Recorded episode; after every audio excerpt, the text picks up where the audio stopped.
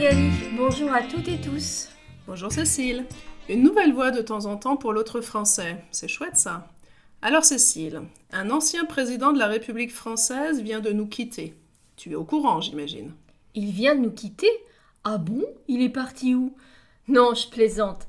Un ancien président âgé de 86 ans exactement est mort récemment et oui, je sais, je lis aussi le journal, difficile d'y échapper.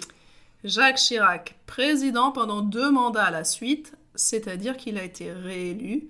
Et c'était quand, Cécile? De 1995 à 2007. La première fois pour 7 ans, c'était un septennat, et la deuxième fois, en 2002, pour 5 ans, un quinquennat. Après Jacques Chirac, c'est Nicolas Sarkozy qui est devenu président. 2002. Une élection qui a marqué les esprits. 2002. En 2002, Jacques Chirac est face au candidat du parti d'extrême droite, le Front National, Jean-Marie Le Pen. Tout le monde s'en souvient. Et Jacques Chirac emporte le deuxième tour de ces élections. Il obtient plus de 82% des voix, un score jamais vu en France. C'était à la fois formidable et également très embarrassant pour la vie politique. Autre moment marquant de cette année-là, Lionel Jospin, le candidat de la gauche qui n'avait pas réussi à arriver au premier tour, décide de quitter la vie politique. Que d'émotions et que de surprises alors Les Français vibraient pour la politique, non? C'est un peu la nostalgie de ces années-là, autour de 2000, que l'on ressent avec l'annonce du décès de Jacques Chirac. Il a fait partie du quotidien des Français pendant toutes ces années, et cela a marqué beaucoup, notamment les jeunes générations actuelles, ce qu'on appelle la génération Y. Ah oui, la fameuse génération Y, les personnes nées entre 1980 et 2000. Mais euh, revenons au titre de l'article qui nous a inspiré. C'est un titre intéressant car il est mis entre guillemets, c'est une citation en fait. Chirac était comme les Français, un peu menteur et resquilleur. Effectivement, c'est un article de Libération. La journaliste qui a écrit cet article est allée interroger des personnes qui étaient devant le palais de l'Élysée et qui attendaient pour écrire un mot dans le registre de condoléances mis à disposition du public. Le registre de condoléances, c'est le gros livre blanc où chacun peut écrire une pensée pour la personne disparue. Le titre de l'article, ce sont donc les paroles d'une personne anonyme qui dit ce qu'elle pense de M. Chirac. Chirac était comme les Français, un peu menteur et resquilleur. Alors menteur, on comprend. Il aime mentir, il ne dit pas toujours la vérité. Jacques Chirac a eu longtemps le surnom de super menteur grâce à une émission de télé culte. Les guignols de l'info sur Canal+, bien sûr. Dommage que l'émission n'existe plus depuis 2018. Mais pendant 20 ans, on a beaucoup ri de la vision satirique du monde politique au travers des poupées articulées des guignols. Menteur, on le sait. Jacques Chirac aimait s'arranger avec la vérité, comme on dit de façon subtile. En fait, il y a eu plusieurs scandales pendant sa présidence. Mais resquilleur alors?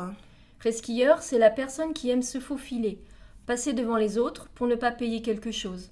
C'est quelqu'un qui fait tout pour ne pas avoir à payer. C'est un tricheur en fait. Par exemple, dans le métro, celui qui ne paie pas son ticket et passe quand même. Un resquilleur, c'est quelqu'un qui essaie d'avoir tout gratos, gratuit en fait. Alors, menteur et resquilleur comme tous les Français Ce ne sont pas des gros défauts, ça? Bon, euh, oui et non, car il y a un grand capital de sympathie derrière tout cela. En fait, Jacques Chirac reste dans les mémoires un homme sympathique, car justement très humain.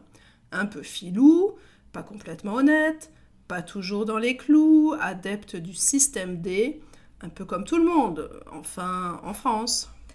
Pas dans les clous. Le système D, tu expliques? Ok. Alors, il n'est pas toujours dans les clous, c'est-à-dire sur le passage clouté ou sur le passage piéton, comme on dit couramment. Il ne traverse pas toujours au bon endroit. Il ne respecte pas toujours les règles, c'est ça? Oui, oui, il n'est pas toujours dans les clous, il ne respecte pas tout, ce qui en France le rend plutôt sympathique. Et le système D? D comme débrouille ou débrouillardise. Ou D comme démerde. Ok. Se débrouiller ou se démerder, plus familier, ça veut dire réussir à faire quelque chose comme on peut, avec les moyens du bord. Et même si ce n'est pas trop légal, l'important c'est de réussir, non? Improviser aussi, c'est le système D. Tout le monde n'y arrive pas. Alors, les Français champions du système D? C'est un peu l'idée. Et c'est pourquoi les Français sont aussi indulgents avec Jacques Chirac, parce qu'ils ont reconnu quelqu'un qui leur ressemble. Bon, si tu le dis. Bien, bien. Dans notre vocabulaire aujourd'hui, euh, commence Magali. Alors, on a le resquilleur. C'est la personne qui aime se faufiler, passer devant les autres pour ne pas payer. C'est quelqu'un qui fait tout pour ne pas avoir à payer. Gratos, c'est gratuit. Un filou, une personne qui n'est pas complètement honnête. Ne pas être dans les clous, c'est ne pas toujours respecter les règles.